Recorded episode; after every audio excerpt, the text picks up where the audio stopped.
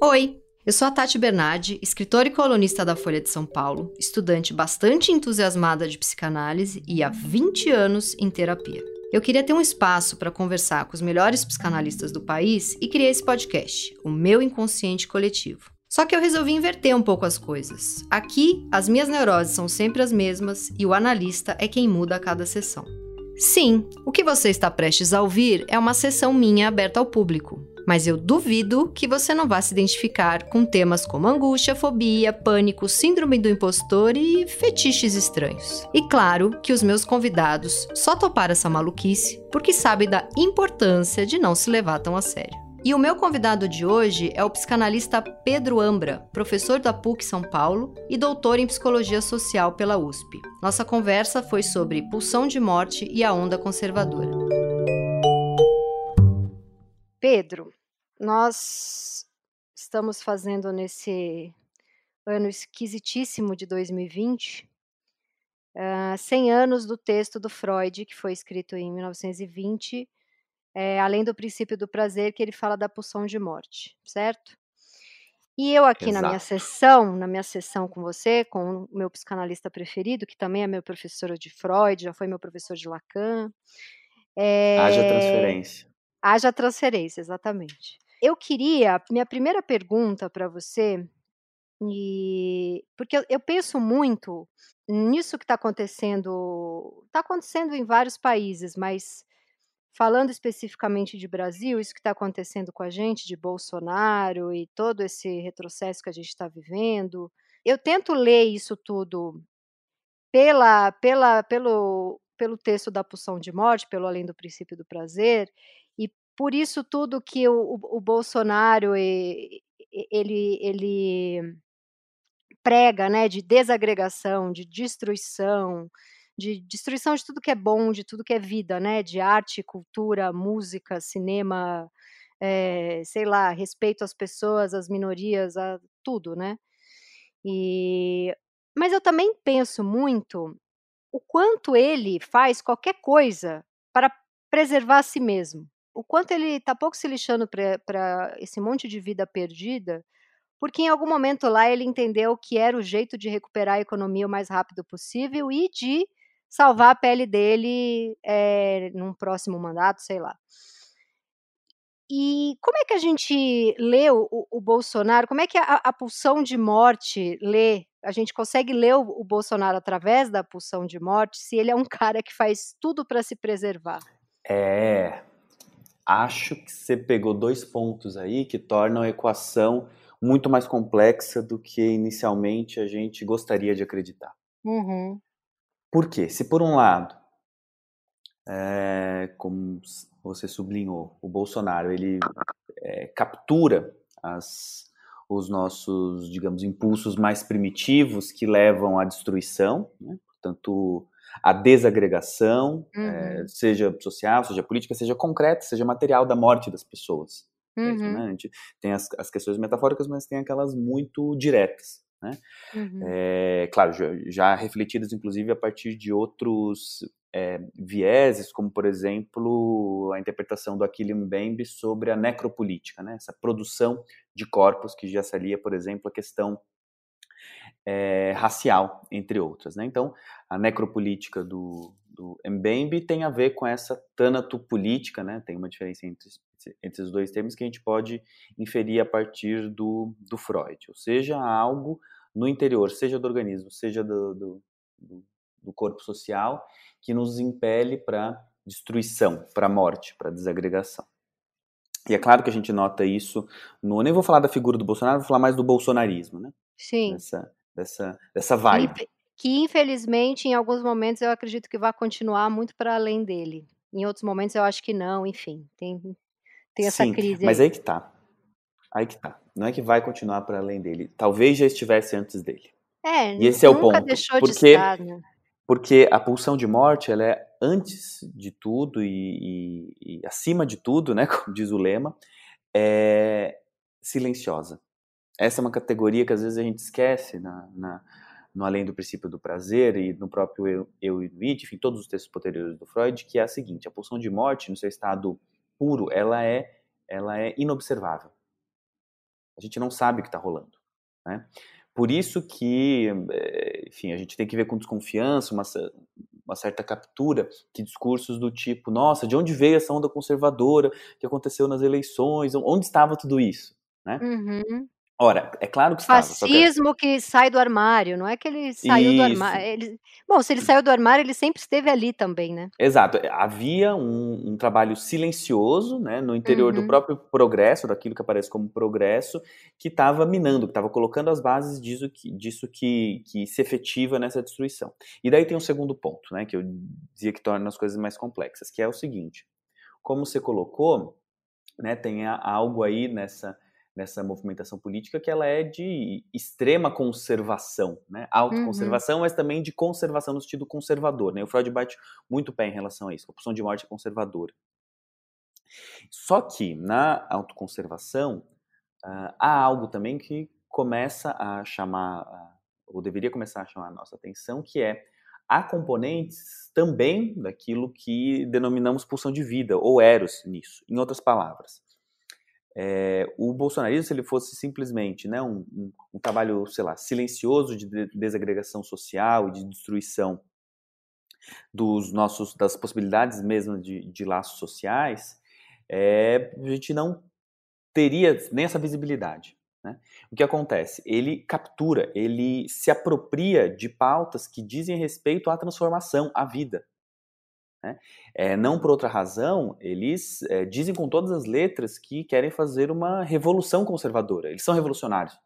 Uhum. Ou seja, uhum. eles se apropriam de uma, de uma insatisfação, de uma energia libidinal positiva da, da sociedade. Eu acho que a virada de junho de 2013 é muito exemplar nesse sentido. Sim, né? sim, eles se apropriaram do... total disso. As pessoas estavam indo para as ruas numa movimentação de melhorar a vida e não de destruir o mundo. Eles se apropriaram disso, né? Exato, mas essa apropriação é pode ser pensada como uma, uma espécie de, de representação social daquilo que o Freud chamava de uma é, fusão das pulsões.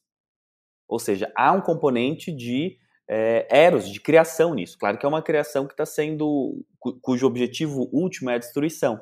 Mas pense que mesmo para o suicídio você precisa ter um, um, um certo um certo uma ação, ato, uma ação. Uma, exato, uma positividade. Ele, só que o problema é que essa positividade está sendo capturada para esse tipo de expediente, não para um expediente de transformação mais radical. E eu penso na comida, porque a, a gente come por um impulso de autopreservação, que seria a pulsão de vida, mas a gente destrói a comida, que seria um, uma pulsão de morte, né? Então tem que Exato. ter essa, associação dessas duas coisas para a gente. Não, não sei, é, quando você problema, falou nesse. Só que o problema do bolsonarismo é que a gente está fazendo uma espécie de é, banquete romano e esquete, né? A gente está vomitando, comendo, cagando ao mesmo tempo. Sim, né? Eu sim. acho que esse é um ponto para é, é, é se pensar. Claro que os, os, os, os, pontos, algumas balizas sociais aparentemente continuam válidas, mas o tipo de superversão que está em jogo, ela é muito radical. Uhum. Sim. E é muito doido, você falou isso de comendo e cagando ao mesmo tempo, aí eu penso que ele fala que pra gente não fazer cocô todo dia, e ao mesmo tempo ele tava com uma bolsa de Bolsa de cocô, tem que chamar de bolsa, bolsa de cocô. De cocô. Ué. É muito doido como tá sempre tudo muito associado a, a cocô. Não, né? mas veja, né, isso é, é um isso assim, isso que eu acho que torna Freud um autor bastante atual, né? Ainda que ele tenha os seus limites, porque a fixação né, anal que o, o, Bolsonaro revela não é qualquer coisa, seja no, não, do, do, ponto sim. de vista da sexualidade, seja desse mais escatológico. Isso uhum. é, é, fala de um. De uma pessoa que está ali. Isso fala de um projeto político. É. E eu penso muito também na, naquela frase do Freud que a violência sempre retorna. É, quando uhum. você falou que isso já estava aí, que não é ah, onde estava, esse silêncio que você falou, né? Não é que surgiu de repente, sempre esteve aí. Quando Freud fala dessa a, a, violência sempre retorna, ele não fala isso no além do princípio do prazer, ele fala isso naquela carta que ele escreve em resposta para o Einstein sobre sobre guerra, né? Acho que é eu tenho uma lembrança de ter lido naquele texto porque a guerra, que é, que é uma resposta para o Einstein que ele fala que a violência sempre retorna. Nesse sentido, dá pra gente chamar disso de de o que tá rolando ser uma espécie de retorno do recalcado, você acha? A pergunta é se foi recalcado. Acho que esse é o primeiro ponto para ser pensado, né. Será que os expedientes utilizados, né, na na na ditadura e a sua possível reparação, eh, formam de fato o que a gente chama de de recalque, a saber, né, uma uma jogada pra debaixo do do do tapete, ou esses elementos, sei lá, por conta, por exemplo, da não punição de torturadores, da não eh, do do fato da nossa comissão da verdade ter sido, eh, tardia e não traduzida em em em expedientes de julgamento, por exemplo, ainda que eles Uhum. fossem reconciliatórios, como foi o caso De da corpos não achados e que encerraram Exato, então, e a gente uhum. pode até dizer que o silêncio começou lá, o silêncio começou com o Hum. o o nosso processo de transição, que ele foi silencioso. Ele foi: "Não, é anistia, tá tudo bem", e agora a a conta começa a chegar, né. Agora um outro ponto é esse da violência. Eh, por quê? Porque daí eu acho que é uma Mas todo muito, né mundo não recalca a violência? Teria que fazer essa pergunta? Se se Mas porque todo mundo recalcou. Uhum. Mas nó nós recalcamos a violência? A a ver, socialmente não, socialmente o o o o Brasil ele sempre foi e continuou sendo violento, a questão é o tipo de Uhum. de tratamento narrativo que a gente deu pra isso, né. Da se a gente pegar materialmente, né, da da do do dos processos de escravização do Brasil, tanto de escravização dos dos nativos quanto dos dos povos africanos, eh, até hoje, o que a gente tem é um processo de extermínio dessa população. Sim. Se Certo? falar de Se retorno do seja recalcado na Suíça dá pra entender, mas, né, no Brasil a gente É, meio muito difícil. pouco Ag essa a violência. agora, claro, você tem, eh eh eh, matrizes, eh eh, narrativas que vão tentar maquiar um pouco essa essa conversa e claro, né, um ou outro processo que de fato tenta, diminuir um pouco o o impacto dessa violência, mas ela sempre esteve aí, isso é é acho que é um ponto pacífico. Agora, a questão é, a violência que sempre esteve aí, e ela sempre esteve aí, claro, ela faz parte do humano, mas a para o Freud pelo menos, né, mas a questão é, por que que alguns corpos sempre sofrem mais violência do que outros? Essa é uma questão pro propriamente social. Uhum. Eh, e eu acho que o recalcado aí, né, ou talvez o foracluído, né, talvez seja alguma coisa da alçada da psicose, ou até o desmentido, né, isso eu sei, mas não quero saber, né, uma coisa Uhum. mais perversa, eu acho que, eh, se deu no interior do campo dito de esquerda, nem vou falar progressista, porque esse é um termo meio ambíguo, do campo de da Hum. esquerda. Por quê? Porque ao, hã, negar sistematicamente o uso da força, né, a esquerda achou que procedeu como aquela criança que fa que a fala que: "Ca cadê mamãe? Mamãe sumiu". Uhum. Certo? Achou que se a gente não tivesse expedientes que colocassem a violência na ordem do dia, ela ia desaparecer, né.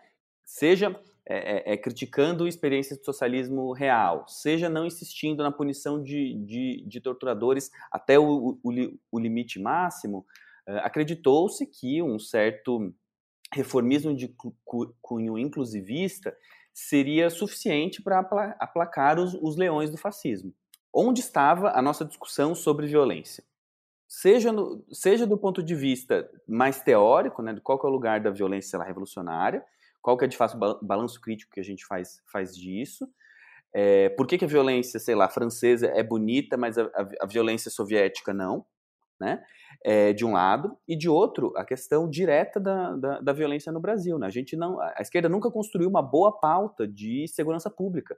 Veja, vou vou até voltar para o Freud em relação a esse ponto, né, eu acho que essa essa esse distanciamento de desse tipo de materialidade, que às vezes, né, pega mal hoje em dia, ele tem a ver, eh, com uma espécie de sublimação, né, a gente tende a achar que sublimação é uma coisa boa, né, ou seja, não vou não vou dar dar vazão direta aos às minhas pulsões mais primitivas e vai ficar tudo bem, eu vou sublimar, vou conseguir fazer coisas legais. Então eu vou falar de direitos humanos, vou falar de de proteção das minorias, mas não vou falar de expropriação, não vou falar de prisão, não vou falar de violência contra quem comete violência. Ora, quando isso começa a acontecer, e é um mecanismo da da da sublimação, eh, você tem o que o Freud chama de uma desfusão pulsional, né, ou seja, uma desfusão dos da de pulsão de vida e pulsão de morte. O que que acontece? A gente fica, é, consegue fazer debates super avançados, né? São discussões super pertinentes, ao meu ver. Só que quando elas estão desconectadas, né, dessa, dessa outra parte da conversa, que é a parte da materialidade, é, da violência, das, das, das, causas materiais de Entendi. dominação. Entendi, se ela vier junto, tudo ela, bem. Ela, apare, ela, uhum. ela volta como fantasma de outro lugar, porque a gente não, não, não, não, conseguiu juntar Lé com Cré, então o fascismo se apropria disso. Ah, essa entendi. Raiva, essa é o buraco, que... é o buraco, é, é quando a pessoa não se apropria da ambivalência dela, que surge um buraco. Exato, exatamente. Eu acho que Mas aí você acha que é porque a esquerda quer se ver como boazinha? Como tem a ver com, a esquerda, problema... com, a esquerda, festiva, com a esquerda uhum. querer se ver como boazinha?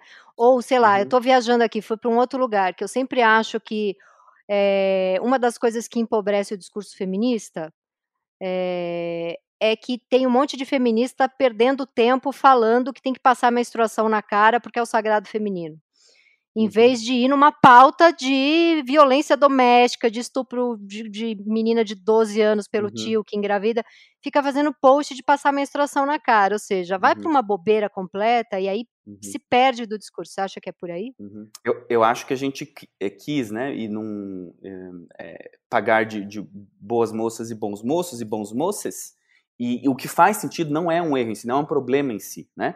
Mas deixa, quando isso se separa de outros tipos de lutas, e, nos enfraquece, porque essa, essa, essa toda essa, essa, essa, outra forma de, de lidar com o outro, de lidar com si mesmo, que tem a ver com, com pautas que, sei lá, tão, tão distantes do, dos centros Vila Madalena da vida, por um lado, e tocam em questões mais estruturais mesmo por outro, elas acabam sendo apropriadas por outros discursos. E daí a pulsão de morte vem que vem quicando, porque ela está desconectada.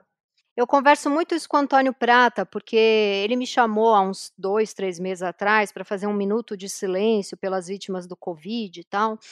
E aí tinha um monte, no meu Instagram, tinha um monte de artista fazendo um minuto de silêncio.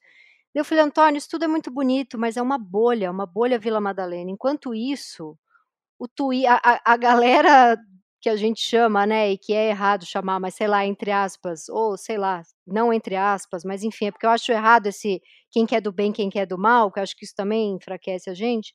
Mas enfim, a galera lá da extrema direita, a galera do mal da, das redes sociais está bombando em coisas muito mais ágeis e espertas. E a gente fazendo um minuto de silêncio com um artista, é, isso não chega até o meu pai, por exemplo, que é um eleitor do Bolsonaro, não chega até um funcionário aqui do prédio onde eu moro, que é eleitor do Bolsonaro. Eles não estão, eles não seguem a atriz gatinha da Globo, progressista, que fez um minuto de silêncio, eles não estão nem aí, eles estão acreditando num vídeo de um cara idiota do, do YouTube que está lá só falando um monte de coisa que eles têm certeza que a melhor coisa que podia ter acontecido é o Bolsonaro.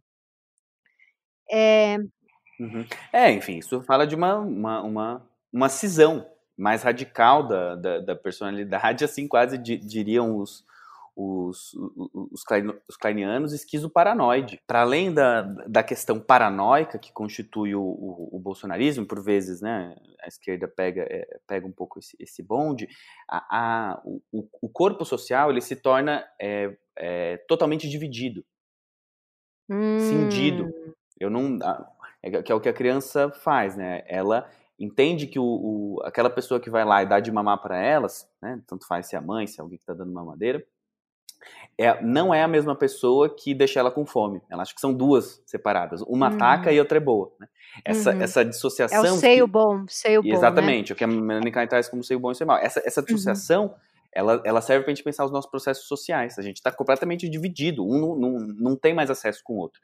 Para algumas, algumas perspectivas é, teóricas, esse é um momento que é incontornável. Para você fazer uma síntese, você precisa ter uma, uma antítese, uma, uma cisão social. Eu estava num grupo desses de pela democracia, tá? um grupo cheio de gente interessante e tal. E aí desse grupo saiu uma das, das participantes desse grupo, que até foi uma das fundadoras do grupo no WhatsApp, ela fez um manifesto que saiu na Folha de São Paulo que chamava O Grito dos Bons. E aí, quando eu vi esse título, eu saí do grupo, porque eu falei, gente, uhum. né, não tá errado, você não pode achar que, enfim, que você é uhum. é o lado bom da história, né? Mas quando uhum. você falou de, de posição esquizoparanoide, eu, eu lembrei da, de regressão, né? Que você regride a uma posição esquizo, regride a uma posição. Eu não sou uma. Eu, eu, acho que li um texto da Melanie Klein na vida, mas eu lembrei muito de, de, de, de regressão. E aí, eu lembrei, eu estou acompanhando um podcast, não sei se você já, já ouviu, que chama Retrato Falado, que é a história do Bolsonaro, é, é, é da Rádio Novelo. A Rádio Novelo só faz podcast bom. E conta a infância do Bolsonaro, conta a adolescência do Bolsonaro. E nesse podcast, é, fala que o Bolsonaro teve um pai que obrigou ele a ir para o serviço militar, que na verdade ele queria ser jogador de futebol, e que ele era um cara super rebelde, o pai dele sentava porrada nele, e que ele não pôde ter a profissão que ele queria e que ele tinha uma relação de, de ódio, né, uma relação bem complicada com esse pai. E aí eu penso se esse cara não está fazendo tudo isso com o Brasil por uma questão ali, não sei se a gente dá para a gente olhar pela psicanálise para essa infância que ele teve dessa pessoa que não pôde, enfim, desse, desse ódio ao pai, nessa né, relação de ódio com o pai, dele não, não ter podido exercer a profissão que queria. E aí ele vai para ele vai para o exército e ele queria ser artilheiro, né? quando, quando ele queria jogar bola. E aí o cara, enfim, tem milhares de histórias assim. Eu fiquei pensando que, o que, que um, um pai não faz com uma pessoa e não acaba fazendo com um país inteiro, né? Porque com certeza a infância. E é muito perigoso esse podcast, apesar dele ser brilhante, porque em vários momentos eu sinto um certo carinho pelo Bolsonaro. De pensar, é, passa em dois segundos, tá? Nem isso. Mas eu sinto, assim, um, um, meio segundo de empatia, sabe? Mas a gente pode mandar pro tribunal de Haia mesmo tendo carinho, não tem problema não. Sim, é. sim.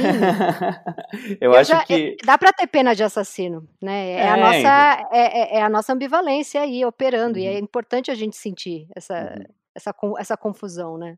Mas o que, uhum. que, você ia uhum. falar que eu te interrompi? Não, é, é, é, eu acho que é super possível isso, mas é, é mais interessante quando a gente consegue abstrair isso para um todo social. Porque, como o Bolsonaro, né? Quantas pessoas não odeiam o pai porque ele faz você fazer coisas que você não queria, né? A questão. Até aí. É, até aí morreu Neves. É, uhum. Agora, o, um ponto que eu puxaria para começar essa conversa, que eu acho que fala dessa de uma estruturação social no Brasil, é o, o, o poder patriarcal. Porque a gente fala de patriarcado como uma coisa muito abstrata, né? Uhum.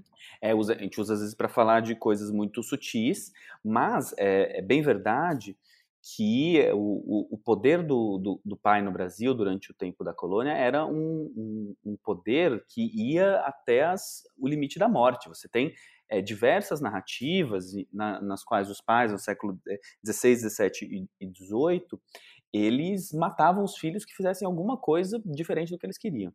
Né? Uhum. Mas é, aí isso um... lembra Totem Tabu também, né? Para puxar mais um textinho. E, e exato, exatamente. Hum. Exatamente. Uhum. O que uhum. acontece? O nosso processo de unificação, ele não foi um processo de unificação, né, não vou nem dizer de unificação, mas um processo de devoração desse pai, né, como se esperaria em termos freudianos. Por quê? Porque ele tem uma espécie de autofagia. Por quê? Porque a figura que é, é, é chave nesse, nesse, nesse processo, isso está num livro que chama, chama, A História dos Homens do Brasil, da, da Del Priori, é o Dom Pedro. Né? Porque o Dom Pedro, ele é, era tido pela sociedade como alguém que era diferente dessa figura, porque ele era colocado no lugar desse pai bom, então ele faz o processo de independência, ele, ele apaga, digamos assim, essa, essa, essa materialidade da, da morte que estava ali em, em, jogo e segue o bonde. É, o que nos diferencia bastante da história dos outros dos nossos é, países irmãos aqui latino-americanos, né?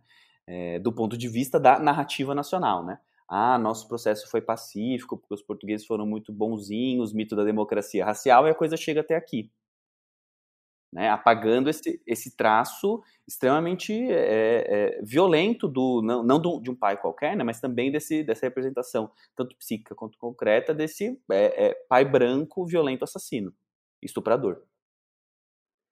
Mas e aí? Mas e aí a gente aí esse cara, eu fico pensando como é que se forma um, um, um fascistinho assim, esse cara que é um racista, é um cara que odeia índio, é um cara que odeia mulher, ou é uma mulher que odeia mulher, sei lá, não precisa ser um homem, é, e que odeia, sei lá, qualquer é, que odeia cinema, que odeia teatro, que odeia artes plásticas, que odeia o que, o que, o que é essa pessoa? Essa pessoa tentando pensar ainda puxando um pouco dessa pulsão de morte, né?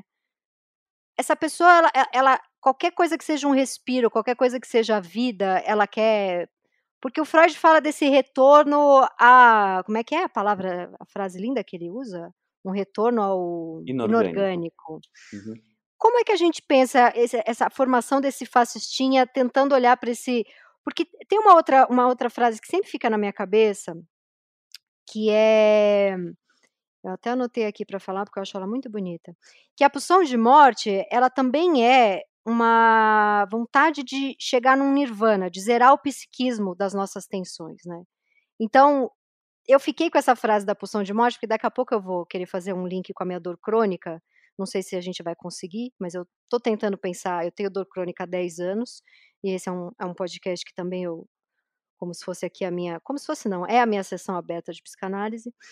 E eu estou tentando pensar a minha dor crônica através dessa, desse, desse, dessa busca de, de, de, de, zerar um psiquismo de tensão do Nirvana, que aí eu começo a tomar um monte de remédio, e que talvez seja uma um excesso de coisas que eu não consigo representar, muita libido em mim, que eu fico o tempo todo falando de mim, minha crônica fala de mim, aí eu lanço um livro que fala de mim. É, então tá muito excesso no ego é, e não estou investindo tanto nos objetos externos. Enfim, estou tentando pensar a minha dor pela pela psicanálise. Tem a frase maravilhosa que acho que é do Lacan, né, de que não cessa de não se inscrever. Esse é o, o real, né? E, a, e, a, e, uma dor sem explicação orgânica poderia ser lida como, como esse real no corpo, né? Enfim, mas a gente já vai para a dor crônica. Mas ainda falando um, um pouco mais de bolsonarismo, é, o que, que forma esse fascistinha? Ó, oh, essa é uma conversa longa, né? Porque ela, ela começa a, ainda no, sei lá, nos anos, nos anos 40 com o pessoal, sei lá, a escola de Frankfurt tentando usar a psicanálise para pensar o que estava acontecendo ali, né? E muitas é, diferentes teorias da explicação dessa, dessa, desse espírito fascista. Eu vou tentar né, me deslocar um pouco dessa, dessa essa tentativa que a gente pode, no, no, limite, chamar de uma psicologização do, é, do fascista. Resuma, da, resuma 80 anos em 10 minutos, por favor. não, não vou, eu vou escapar. Eu digo não, vou bater o pé. Por quê? É Porque eu acho que o, o, o fundamental aqui é pensar as condições que produzem o fascista. Uhum. Certo? Ótimo. E quais são as condições que produzem é, um é, fascista. Primeiro lugar, uma é, deturpação do processo histórico. O fascista é, antes de tudo, alguém que foi enganado. Pensando no, no, na pessoa que adere ao fascismo. Né? Ela foi enganada. Uhum. Né? Pelos é, algoritmos, pelo pai. Pelos, mas não só, o fascismo, o Facebook não inventou o fascismo. Claro que não. Né? É, uhum. é, primeiro, qual, qual, primeiro, existe um apagamento de diversos tipos de violência do nosso processo, processo histórico e que as instituições de né, educação eh, lutam assim de, de, com as poucas armas que têm para transmitir alguma coisa desse, dessa, desse processo e são, evidentemente, as primeiras atacadas no processo de fascização do Brasil. Então, não uhum. é à uhum. toa que é, é, é, o, o, Ministério da Educação e mesmo a questão da Damares do Direitos Humanos, eles vão atacar a questão da educação, por exemplo, na alçada do gênero, ou no na questão de estudos é, é, é, da história da África, assim por diante. Eles vão direto uhum. na educação, porque eles sabem que ali é a fresta a partir da qual a gente pode ter um certo antídoto em relação ao, Por onde entra a luz, ao, né? Ao fascismo, Qualquer. exato. Né? Uhum. Né? É, em segundo lugar, você precisa, para ter o, o, o, fascismo, de um sentimento de insatisfação. Ah, isso que eu ia falar, porque as pessoas que, que eu conheço que estão mais nessa onda é, bolsominion são aquelas que têm, sei lá, a minha idade, nada deu certo para elas, é, e, o mercado de trabalho está contra elas, é tudo tem uma, tem uma revolta generalizada contra o país, contra qualquer pessoa que está do lado, contra. né? Uhum. E claro, mas, mas veja, eu, eu, eu, mencionei que, em primeiro lugar, as pessoas estão enganadas, por quê? Porque em boa parte dos, dos, dos casos, essa revolta é justificada. Uhum. A, a, maior parte das pessoas desse país tem o seu trabalho expropriado para outrem. Sim. A gente tem que estar tá puto, e não é de hoje. Né? A questão é que essa, essa insatisfação ela é desviada do seu representante. Ela funciona Entendi. quase de, de, de, maneira obsessiva. Você encontra, daí de maneira é, é, paranoica, um objeto que é, é, seria a fonte de todo esse mal.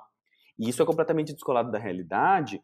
Por quê? Porque é, a aprovação hoje, com o dólar a quase é, é, seis reais, desemprego recorde e assim por diante, é maior do que em outros Está certo de estar revoltado. E aí chega um cara gritando que, ah, vou fazer tudo diferente e tal. Então, Enfim, mesmo com essas gente... materiais Sim. zoadas, é, a insatisfação continua, né? É, ou melhor, a insatisfação está aí, mas ela é, é, colocada como se fosse culpa de outrem. Culpa de um, Sim. sei lá, um outro governo, etc e tal. Então, nesse, é, é, nesse caso... Sim, mas aí tem muita gente que vota nele é, porque ele conseguiu colocar de uma forma que então tudo que tem de errado na sua vida é culpa da esquerda. Então essa pessoa por falta de informação, de estudo, etc, vota nele. Mas tem muita gente que vota nele porque odeia negro, porque odeia índio, porque odeia mulher. Tem essa galera. Essa galera que eu falo, meu Deus, o que que é? Como Sim, que se e, forma? É. Esse é o mas esse é o ponto que a gente estava falando lá no começo.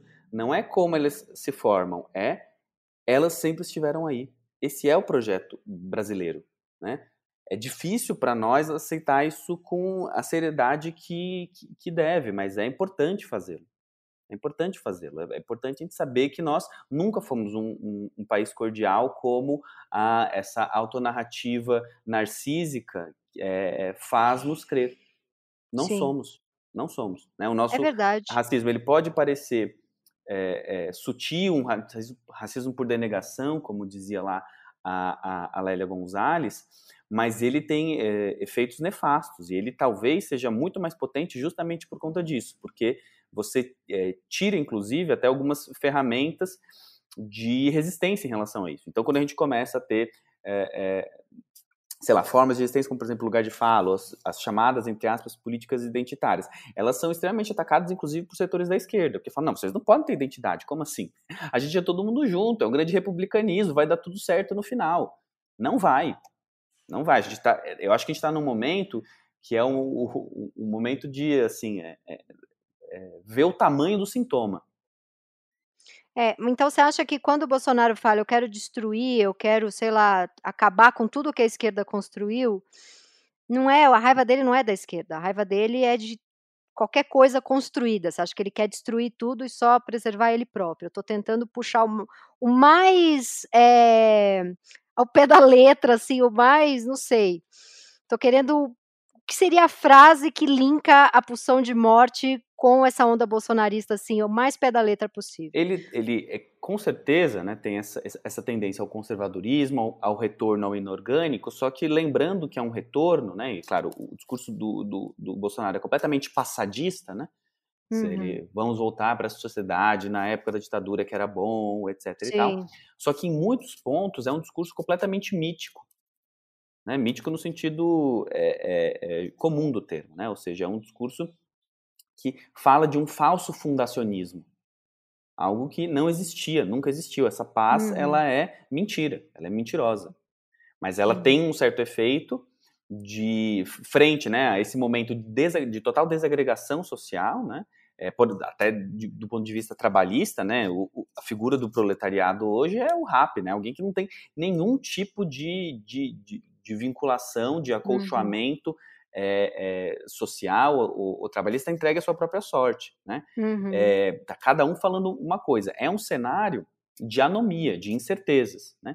Então, quando você vem e, e solta assim, não, mas antes era bom, é, em certa medida, pequena, isso é verdade, porque antes a gente pelo menos tinha ilusões, o que dizia lá o tarde, metanarrativas, seja uhum. religiosa, seja, é, é, sei lá, mesmo social-democrata, seja comunista quando elas, elas caem, nesse cenário de anomia e desagregação, farinha pouca, meu angu primeiro. Vai cada um para um lado E quem aparece, consegue cap capitanear essa, essa insatisfação, que deixa as pessoas completamente perdidas, com um discurso unitário e o mais simples possível, essa é uma característica do fascismo, né? O discurso é sempre simples. Simples. Sempre achatado. Sim. Levou, levou porque entre outras coisas capturou toda, ele sacou, ele, ele sacou melhor do que a esquerda de que o, o Brasil é um país conservador, reacionário, racista. Sim. E aí, esse negacionismo todo dele, do Trump, que não tem Covid, que não tem Covid, eu fiquei pensando muito, tentando de novo linkar com outro texto do Freud, que como é no quando ele fala do princípio de prazer versus o princípio de realidade, eu fiquei pensando no negacionismo associado ao princípio de prazer, sabe? Porque Uhum, nega total a realidade, né? uhum. É, porque pro uhum, prazer dele, nada tá acontecendo, tá tudo ótimo. Ele é o melhor presidente, não morreu ninguém, a economia tá bombando.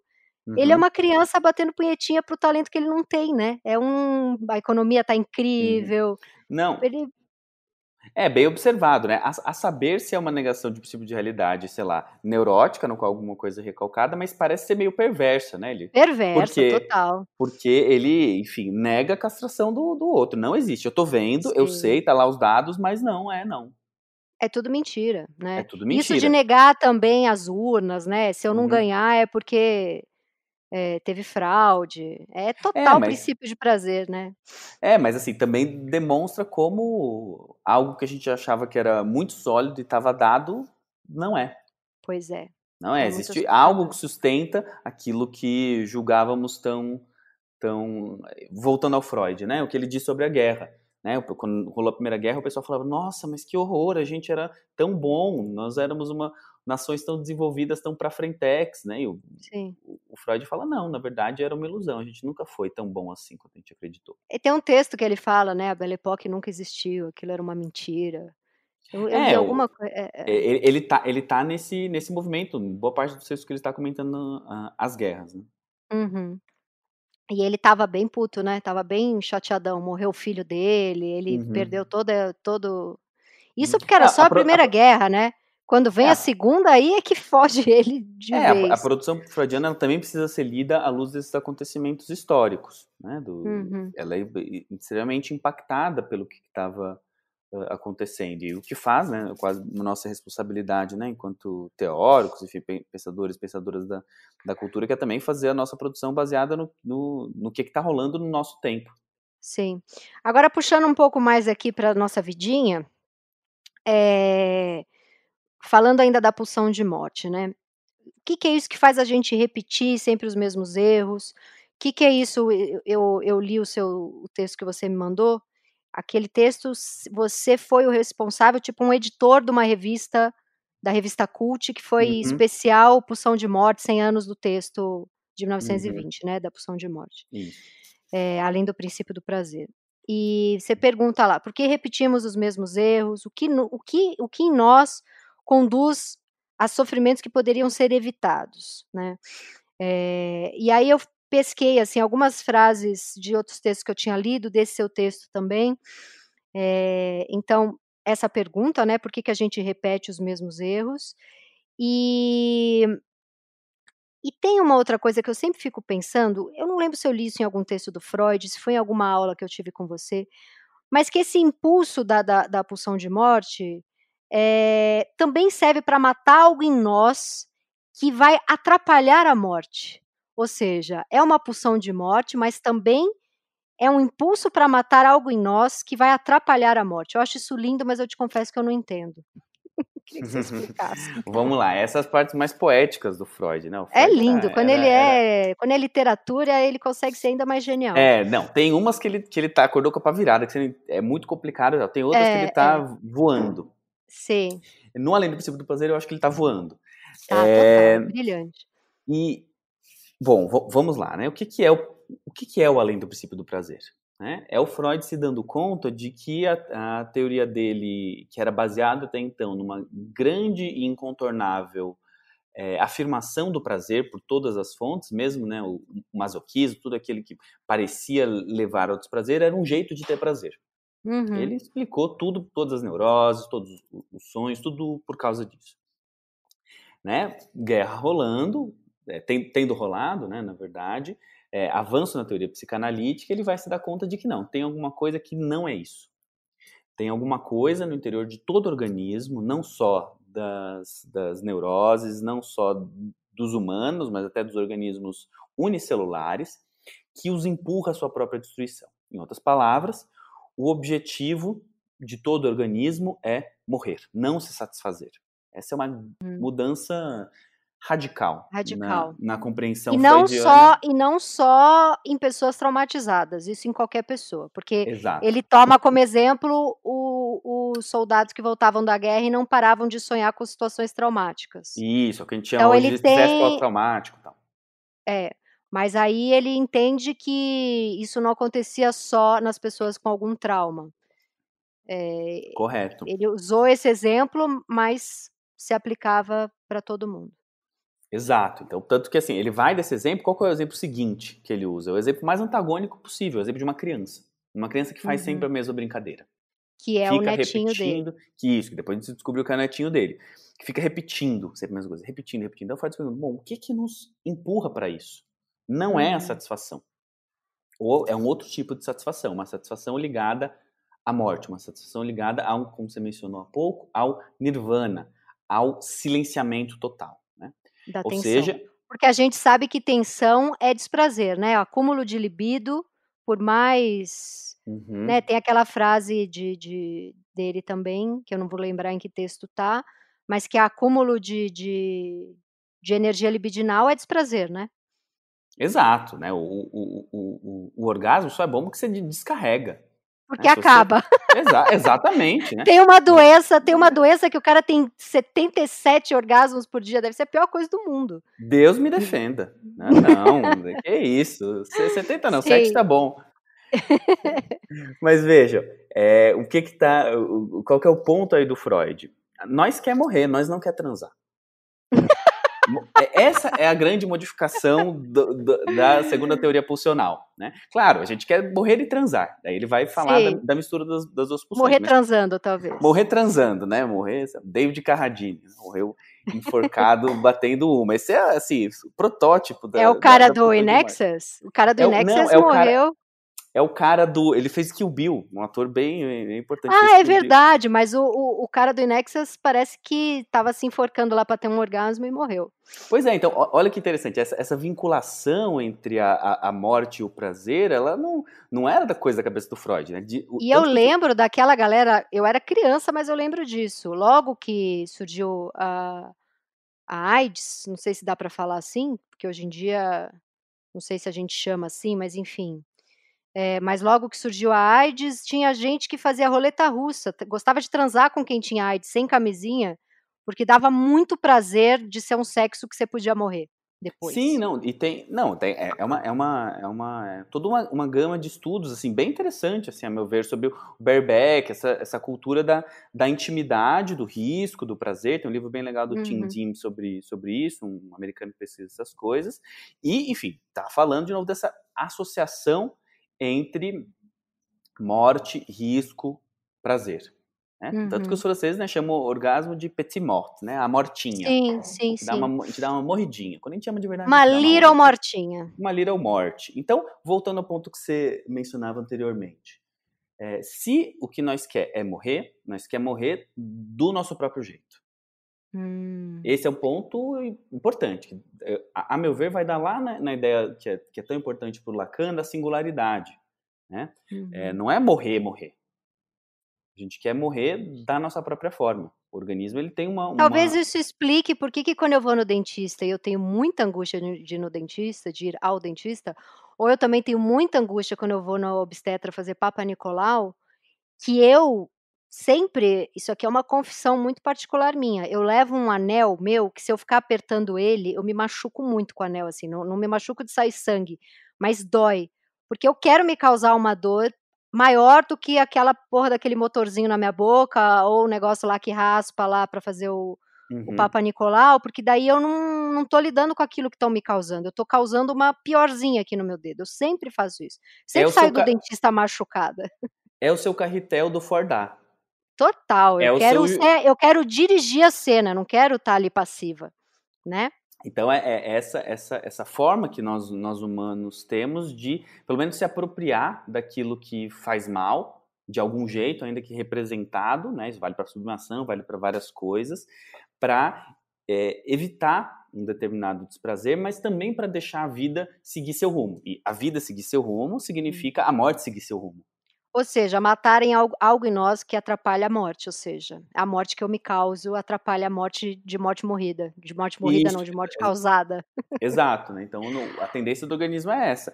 Como isso ah, vai é. ser feito, quanto de dor isso vai ter, é que são elas.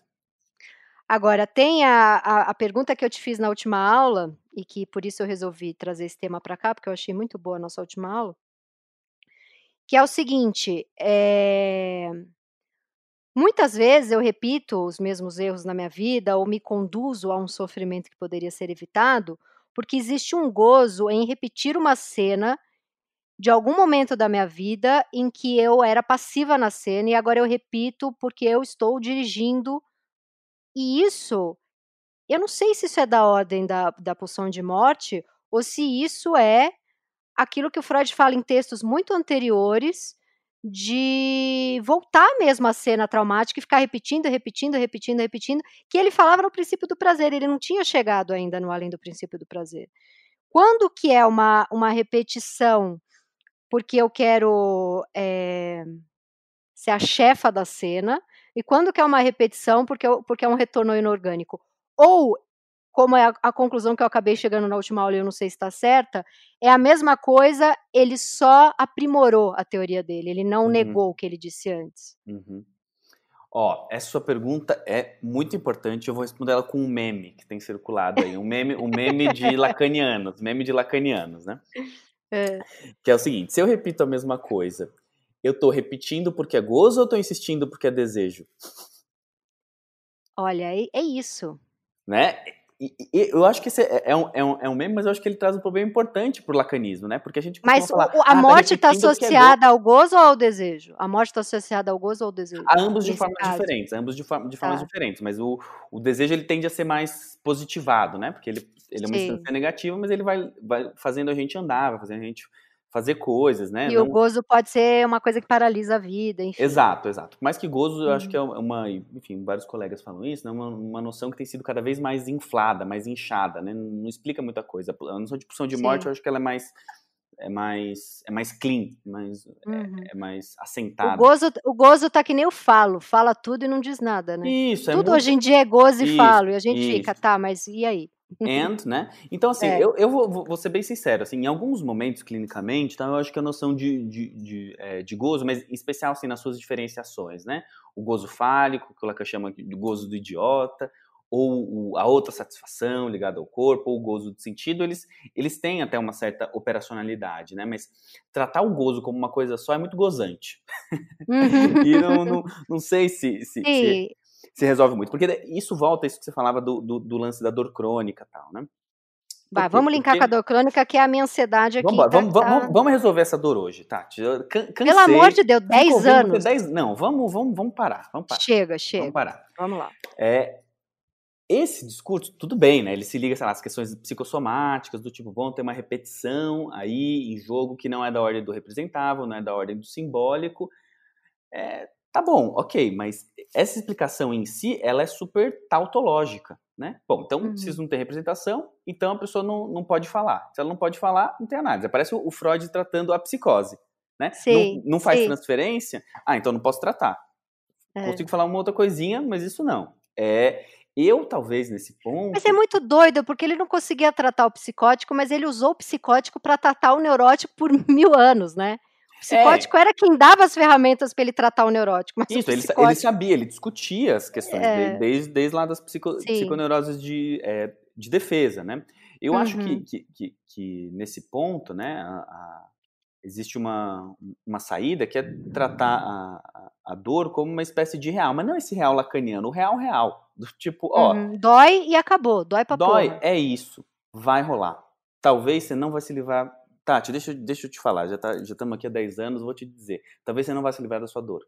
É isso aí, vamos ver o que, que você vai fazer com isso, querida. Talvez não tenha a ver com seus traumas, talvez não tenha a ver com sua cena traumática, talvez seja alguém, que é o seu inconsciente, empurrando o seu anelzinho inconsciente e, e causando essas coisas. E uhum. pode ser ter dias que fique é, melhor e maior, mas ela é uma coisinha que você está levando de, debaixo do braço. E se você ficar insistindo muito em entender por quê, talvez ela até piore. Ou talvez eu tenha aí um surto. Talvez ela esteja me, me protegendo de um surto. É, dizem isso, dizem essas interpretações que, eh, por exemplo, as questões da, sei lá, da psicossomática, psoríase e tal, isso é, dá uma tampada numa fissura que se soltar a coisa vai, vai embora. É possível em, em, em alguns casos, mas em outros eu acho que fala de uma incontornabilidade de falar do intratável na psicanálise. Por quê? Uhum. Porque a psicanálise não é uma visão de mundo, por um lado, mas ela também não é a resolução de todos os problemas. É, e às vezes ela. É, porque assim, se, se falar resolvesse a minha dor, olha, eu vou te dizer que eu tô falando dela há 10 anos. Pois é, vamos, vamos falar menos. Se fosse uma sessão, eu ia te interromper agora. Acabou. Acabou, fim. Vá pensar nisso que você falou. É... Enfim, eu tô com um psicanalista agora que tá insistindo muito pra eu parar com todos os remédios, que eu tomo remédio para dor, né? Tomo pregabalina, tomo antidepressivo, tudo focado nessa dor crônica que é insuportável. E ele falou: tem que parar com tudo e, e fazer terapia todo dia e deixar essa dor sair. E, e aí eu comecei a ler do o Lacan fala do grito, de um grito, porque a dor é o silêncio do corpo e tem que sair num grito. O que, que é essa porra desse grito pro Lacan? Eu pensei seriamente um dia que eu tava com muita dor, era três da manhã, eu não conseguia dormir de dor. Eu falei, eu vou botar uma roupinha, vou pegar meu carro, vou pra uma rua deserta e vou soltar um grito primal. Só que aí eu pensei, vou ser presa, vão achar que eu sou uma hum. louca e o grito não vai resolver nada, só vou acordar com dor de garganta no dia seguinte. Mas agora você está me dizendo algo que eu já já pensei algumas vezes, que é isso, é a pregabalina pro resto da vida. E tentar é, lidar assim, com ou, isso. Assim, ou, é, ou entender que uh, o, o, segundo grau disso, né? Que as formas diferentes que a gente vai us, é, usando para lidar com a dor, e é que eu vou expandir, né? Tanto a, a sua dor, entre aspas, concreta, quanto as nossas dores existenciais, é, tanto o fato de que a gente não vai se livrar, tanto o fato de que o barato é ficar achando jeitos diferentes de lidar com esse impossível. Né? Talvez hum. seja parte do, do, do, processo você, sei lá, a cada, a cada cinco anos. Abraçar o impossível. É, inventar algum. algum né? essa, essa, inclusive, é uma saída lacaniana para do, do fim da análise. Né? Ter traquejo com seu sintoma. Saber fazer hum. com seu sintoma. Pegar uma coisa que está lá e é, é, brincar com ela. Né? Por mais esquisito por mais. Pode até ser meio cuzão falar isso para alguém que sente dor, mas é real.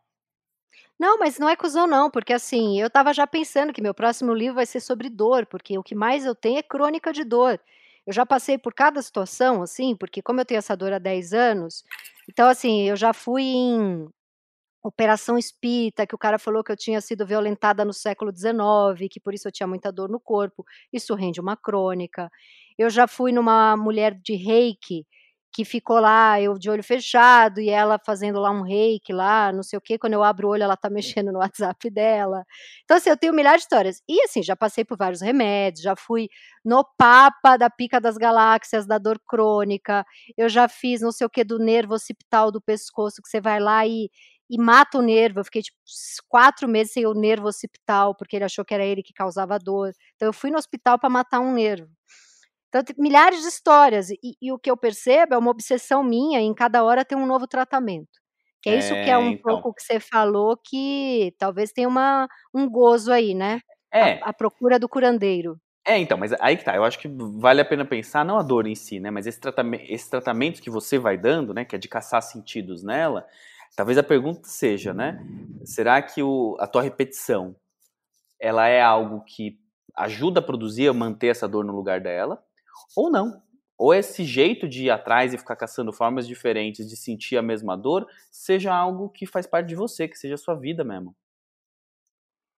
Que coisa, é. não? Uma vidinha com dor. Cada um com a sua, né? É. Melhor se doer, melhor se doer menos, mas é que tem também aquele lance da esperança, né?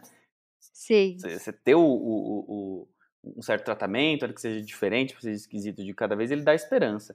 Acho que talvez uma forma saudável assim de, de fazer isso é fazer fazer sem tanta esperança, Né? É o que o, a gente né, fala um pouco da, da análise de uma experiência que é uma experiência sem garantias. O que, que seria, é, eh, para a gente, só para eu entender um pouco aqui, a dor vista por esse, por essa, por, por, essa, por essa frase que agora não sei se é de Freud ou de Lacan, mas acho que é de Freud, o Lacan também fala muito disso, dessa, dessa muita, desse, desse excesso de libido no ego. Porque se por um lado a psicanálise me diz é, fale bastante da sua dor, que ela vai passar, porque você precisa tirar ela do real e, e, e tornar ela simbólica, etc eu também acho que se eu ficar falando só da minha dor, sou eu de novo botando toda a libido no meu ego, porque eu tô falando de mim, da minha dor, de mim, da minha dor. Então eu, eu, eu tô entre. Depois que eu comecei a estudar psicanálise, eu comecei a ficar doida tentando dar algum significado para essa minha dor. E aí eu vou em médico que fala: esquece psicanálise, o que você tem é um negócio chamado fibromialgia, que já é explicado pela medicina e não sei o quê. Mas daí eu vou no psicanalista e ele fala: fibromialgia não existe que você tem é. Igual, igual a, mulher, né? Tem tanta coisa. Francês adora coisa que não existe, né? Nada é, mulher, a mulher não existe, o sexo gente. não existe, nada é. existe. A sua dor Mas também e, não existe. Pronto, te livro da sua dor, pronto. Minha dor não existe. Agora, e aí? Continuo falando da dor ou esse acúmulo? Eu, não, eu vou é... estudar economia, porque eu não, tô com muito acúmulo tá, no ego. Tá. Peraí, peraí, peraí, peraí, para tudo. Porque enfim, você está falando da, da, da, sua dor e tal, que isso tem a ver com libido narcísica e tal, mas não tô vendo nada de seu nessa dor. Você, hum, você primeiro, você fala que você tem a dor, ou seja, ela já tem uma uhum. posição de alteridade em relação a você. Você Sim, vai buscar, você vai buscar diferentes é, é, tratamentos, conferindo uma posição de saber ao outro. Você escreve sobre essa dor, endereçando isso para outras pessoas. Então, talvez o problema não seja excesso de você, seja falta de você, porque está tudo muito articulado com, umas, um, com, com várias alteridades diferentes. Sim. Mesmo a sua dor, você, é, você se outra em relação a ela. Uhum. Né? Sim. E aí agora uma frase muito boa, que, que como bom lacaniano, talvez você diga que acabou a sessão, mas quem tem dor crônica a vida toda é minha mãe. Não sei se eu se eu se eu peguei isso aí como uma forma de estar tá sempre linkadinha com mamãe. Será que o nosso cordão umbilical é a dor? Sei lá, um ah, jeito de é, fazer é, companhia. Mãe, mãe, mãe, é meio clichê, né? É, ou vai mãe ver, é, é só uma coisa genética mesmo. Eu tô pirando aqui, tentando pôr psicanálise em tudo. Ah, eu adoro quando um psicanalista fala para mim, cara, às vezes é só uma dor mesmo, às vezes você tem só um começo de artrite. Para é, de então. inventar. Então. É, se, se pai é mãe, mas se pá não também. Se pá não, né? Se pai não. Se pai não. se pai não. É, Pode encerrar, Pedro. Eu deixo sem... A não ser que você queira falar alguma coisa que vai, vai mudar a minha vida. Não, não, nada. Sua vida tá boa, querida. É só um pouquinho tá. menos de dor. Um pouquinho menos de dor só... vai, vai bem. Tá bom. Você me libera um, um, uma pregabalina todos os dias, então? Não, mas eu falo com a minha mãe porque ela é psiquiatra. Aí Sua mãe é passa... psiquiatra? Minha psiquiatra. Que maravilha, Agora gente. você me encerra, pode me encerrar depois dessa. Agora. e aí, mas ela lê psicanálise, ela curte. Não, ela fala... não, não, não. Não! Ela, vixe, outras coisas lá. Não, não, não, não vou expor, não vou fazer exposed, mas não. não. Ela, ela leu, ela conhece, né? Até herdei, herdei as obras completas de Freud em espanhol, aqueles três volumes e capas de couro de dela. De mamãe. De mamãe. Não obstante, ela não, não, não, não reza mais essa missa. Então, eu que vou encerrar de hoje, depois dessa. Descobri que a sua mãe é psiquiatra. Muito obrigada, Pedro. Nos vemos na próxima aula. Até.